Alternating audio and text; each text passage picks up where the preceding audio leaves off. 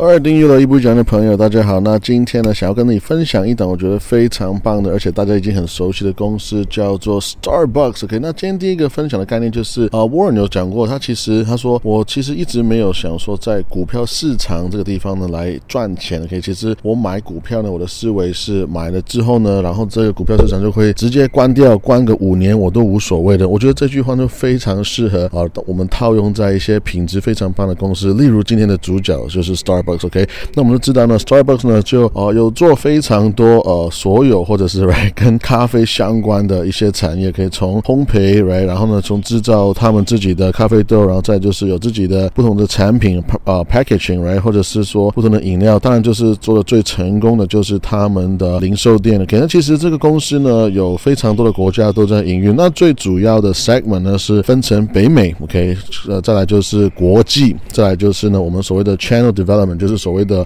呃供应链呢，或者说一些他们在市场上面可以单买到的一些产品。那星巴克呢，其实我们都已经很熟悉了，所以不用做太多的介绍。可是呢，它毕竟呢也是一个股息竞争者，也就是说，它其实已经股息成长了超过十年那么多。OK，从二零一零年开始呢，星巴克就发放了第一次的股息，然后一直到现在，其实哇，这个是一个呃非常棒的一个一个成长。OK，那是在上一次呃九月二零二一年呢，他们在有最新的一次股息成长有。八点九趴，到现在呢，每一个股票会每年发出零点四块钱美金的的一个股息。OK，那其实星巴克呢，在像我刚讲的，十年前就已经开始在发股息，而且呢，其实它发股息成长是非常快的。你看这边，其实从零点三、零点四左右呢，到现在其实已经成长哇，其实是五倍、六倍那么多。那这个也是因为一开始呢，星巴克他们发股息的 pay ratio，他们的股息发放率呢，属于一个非常低的一个地方。也就是说，这星这星巴克的公司只需要很很轻松的慢慢来增加它的 pair ratio 呢，OK，那其实这股息就可以有非常有意义的状况下面成长，甚至是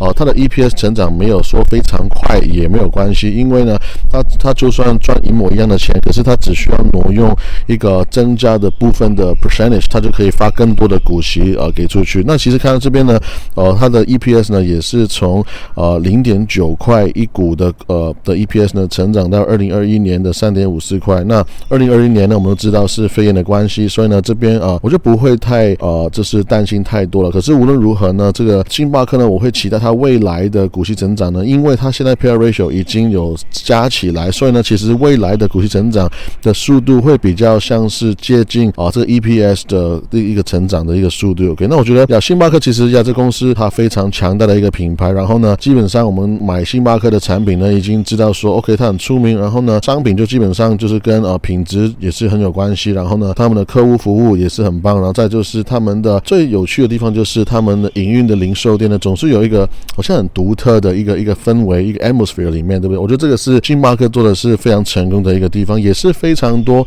其他的做咖啡的人想要呃模仿它，这是超越它的一个地方，right？那其实我们已经知道呢，星巴克是一个国际性的公司，那在美国呢，基本上它呃有点已经算是在接近饱和的一个状态，有非常非常多家的。星巴克，像这个地图你看得到，在美国就有一万五千家的的 store，对不对？那其实，在呃其他国家也代表说，我的看法是它有非常多的一个成长空间。那其实也是因为在美国它做的非常成功呢。那我们可以看得到，它在不同的国家，比如说像呃中国，或者说印度，或者是巴西呢，他们也是在呃一边的会 copy，就是学习美国成功的一个方式，然后在这些国家会尝试去去呃 copy，会再再 duplicate 一次出来。OK，那你你可以想象，就是有点像是把美美国那个文化那些，他可能他可能不一定是用最赚钱、最最会获利的方式营运，可是呢，他在不同国家所设立的星巴克的的店呢，你总是会觉得发现，哎，其实它的设计还是觉得非常非常漂亮。它只只需要就是一个店一个店这样成功的做下去，我觉得还是很值得去观察这个公司未来的走向。因为其实毕竟在全球还是一个非常庞大的市场，咖啡是一个非常竞争性很大，也是一个市场很持续在增长的一个市场。我觉得这个是很值得呃期待的。OK，那哦，你说那美国的店，他们已经是非常饱和，或者是说美国的店已经非常至少是非常成熟的话，那他怎么样可以赚更多的钱呢？那我看到的是，星巴克其实还是可以持续在他们的 food menu 可以在，当然就是加更多的食物，可以在，或者是说可以呃，他们可以增加一些像 drive through 来增加获取客户的一个方式，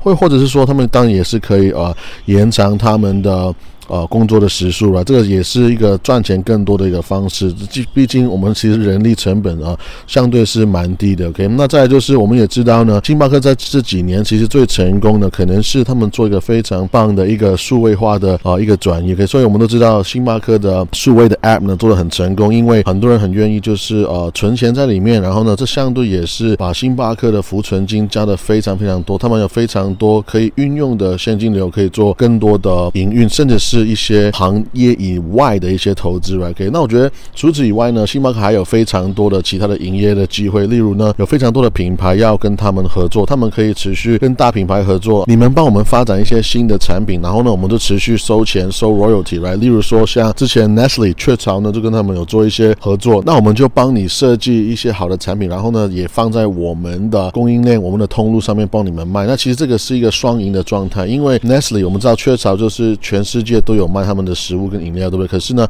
然后 Starbucks 呢，它可以毕竟又可以跟他们掺一脚，对不对？又可以有多一一一条船可以赚钱以外呢，Starbucks 又可以就是专心在做自己擅长的，是咖啡，还有还有零售的一些一些项目。我觉得这个是一个以品牌的角度来讲，是一个非常棒的一个 move。OK，再就是呢，星巴克因为已经是一个呃国际性的一个非常大的一个品牌，所以呢，其实他们非常非常聪明啊，也是一样跟很多的大公司一样呢，会呃懂得去呃赚更多的，不仅是赚更多的钱，而且是更会去省税。比如说像前面讲到 Nestle 呢，雀巢给了星巴克就是七十一亿美金的现金呢，是纯粹是就是说 OK，我我要我要你完全的拥有权去帮你买啊跟卖，就是你们在美国的一些所谓的 package coffee，或者是说你们一些不同的呃包装的一些饮料，对不对？可是呢，像因为星巴克呢，他们非常会做生意，他们也非常会去所谓的省税。可以说举个例子，比如说他们在呃 Switzerland，比如说他们买买一个咖啡豆，他们可以在本地开一个呃所谓的星巴克的子公司，然后呢，他们可以在本地用非常贵的价格去跟呃当地的货源去买货之后呢，所以有点像是本地，他本地的星巴克没有赚钱哦，因为他们的 margin 弄得非常非常低。可是呢，其实不不不是这样子的，他们其实是给非常非常高的 royalty 呢，是给他们原来的可能在英国的一个母公司这样子。所以你会发现，其实他们非常懂得去呃玩这个税法的一个 一个关系啊。但是无论无论如何呢，我觉得呀，星巴克就是好好的做自己的店，它其实持续看到有新的产品出来，然后呢，他们们在全球的的店有越来越多，我觉得这个都是好处。因为像像星巴克呢，他们真的非常非常忙，OK，他们又可以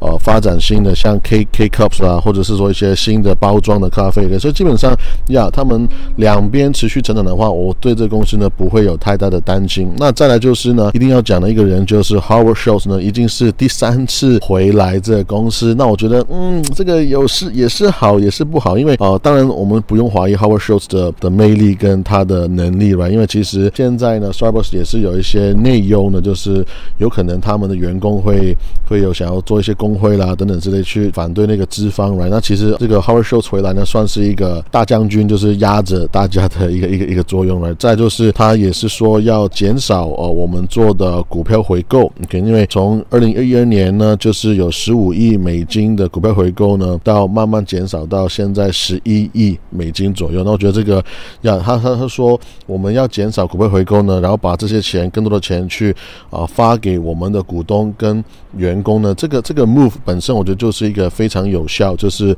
对抗所谓的工会的一个做法。可是无论如何呢？这个事情也让我看到一个隐忧，就是星巴克是否哎，你们就是是不是没有办法，这是 train 一个大家都都幸福的一个新的领导人呢？因为 Howard Schultz 呢已经是第三次回来当这个 CEO 了。我觉得这个呀，长期来讲呢，哎，这个人也是六十几快七十岁，对不对？我觉得呀，这个对对他也是有挑战，有点大，有点辛苦的。OK，那我们刚刚讲到这个呃流通股数呢，其实呀，我们我们会期待说星巴克会呃暂停就。就是呃那么快的速度的一个自己回购自己的股票，那我觉得这个呃也也不是也不是说呃一个世界末日，我觉得反正所谓的股票回购呢，就是我们一个呃运用钱的一个方式。那今天如果我们有更重要、更更好的地方去花钱呢？那如果它停止股票回购或者是减少股票回购，我觉得这个都是啊我可以接受的一个事情。OK，再来就是呢，dividend payout ratio 呢，股息发放率，这个会是比较呃我在意的一个点，因为呢，像我前面讲，其实前前面十年星巴克的股息成长非常大、非常快、非常高的速度呢，比比较大的原因是取决于他们一一直以来是保持一个非常低的一个啊股息发放率，基本上他们从以以前呢就一直在三十几趴左右的地方在发股息，然后呢到二零二一年呢你会发现已经慢慢慢慢成长到呃五十一趴，那 again 在二零二零年啊基本上股债我就不需要理它了，OK，那其实说所以现在呢我们看到在未来的星巴克的。呃，股息发放率的预期呢，大概会停留在六十趴左右。那我觉得这个点呢，就呃，我会开始有点 concern，我开始会觉得说，哎，这个点是有点高的，所以我会希望说，呃，有他们如果员工的问题。解决好之后，然后呢，很快要恢复成长之后呢，我希望他们在啊股息跟现金的运用呢会做得更好。然后呢，我期待，我希望要看到这个股息发放率要至少稳定，然后呢，啊甚至是有机会再回去降低。我不希望这个数字在呃越来越高，不然的话，我觉得这个会不仅是会影响股息的成长性，甚至是更长远的话，会影响股息的一个稳定性跟安全性。OK，那现在呢，星巴克其实让我们都知道。到现在算是一个股市的修正，跟啊，甚至是你有人说是股债，right？那现在呢，啊，其实这个价格呢，已经慢慢越来越啊 approaching，就是我觉得是一个五年我画的一条支撑线。那其实现在的 P ratio 是二十，然后呢，啊，股息值率呢是二点五九帕的现金报酬率，那其实啊都还是不错。如果你跟大盘比的话，这两个数字都还是可以接受。那可是呀，我觉得呃，无论如何呢，是一个好的公司。然后呢，如果我是可以买了之后，五年之后，我相信它。我肯定它还是会存在的话，我觉得星巴克就是一个这样子的公司。我今天买了之后，五年之后它还是会存在。而且呢，我认为呃，慢慢买，慢慢，因为反正我永远不晓得哪里是最低点，对不对？所以我至 至少知道说它离高点已经有二三十趴，其实我觉得算是一个蛮不错的时机，开始观察它，甚至是开始去慢慢慢慢去呃布局。OK，那今天的分享就到这边，我们下次见，拜拜。